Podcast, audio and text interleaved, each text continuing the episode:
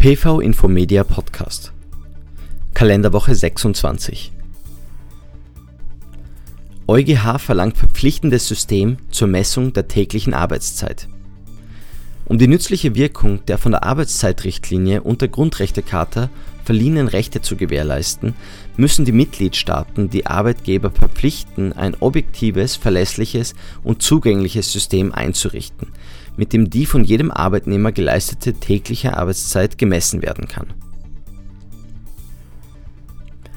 Alleinverdienerabsetzbetrag bei Bezug von Kinderbetreuungsgeld der Ehepartnerin Nach § 33 EStG zählt das Wochengeld als Nettoersatz für das Arbeitseinkommen während des Beschäftigungsverbots vor bzw. nach der Geburt und zu den für den Grenzbetrag für den Alleinverdienerabsetzbetrag maßgeblichen Einkünften in Höhe von 6.000 Euro pro Jahr.